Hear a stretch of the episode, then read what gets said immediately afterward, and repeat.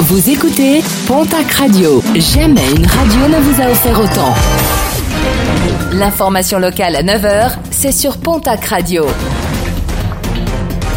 Bonjour Jean-Marc Courage Sénac. Bienvenue à vous. Accident spectaculaire hier en fin de matinée entre les communes de Lannes et d'Adé dans les Hautes-Pyrénées à l'entrée de la deux fois de voie juste après la zone Cap Aéro-Pyrénées. Un conducteur a perdu le contrôle de son véhicule et a percuté une voiture qui arrivait en face et dans laquelle se trouvait une conductrice de 39 ans. Gravement blessés, tous deux ont été transportés à l'hôpital de Tarbes. 15, le chiffre du jour, c'est le nombre de personnes interpellées mardi soir lors de l'opération antidrogue menée cité Solazur à Tarbes. 140 policiers ont été mobilisés sur cette opération réclamée depuis de nombreuses semaines par les habitants du quartier.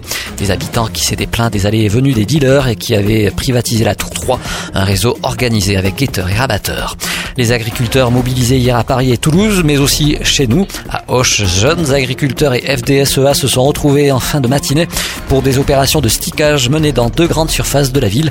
L'objectif était de repérer et de marquer des produits ne respectant pas la traçabilité ou utilisant des molécules interdites en France. Un recueil de condoléances mis à la disposition des Palois suite au décès de 13 militaires en opération au Mali, dont 7 du 5e RHC de Pau. Un recueil accessible 24 heures sur 24 à l'hôtel de ville. En rugby, des nouvelles de l'infirmerie de la section paloise. Touché à la cuisse, le centre Alexandre Dumoulin ne pourra pas jouer samedi face au RC Toulon. Rien de grave, mais le club préfère le préserver. Quant à l'ailier fidjien Vatisoni Nivotou, ce dernier qui souffre d'une hernie inguinale pourrait se faire opérer. En tennis, Mansour Barami, Yannick Noah et Cédric Pioline aux côtés de Jérémy Chardy pour le match d'exhibition du tournoi Terrega Open qui aura lieu au Palais des Sports de Pau du 24 février au 1er mars prochain.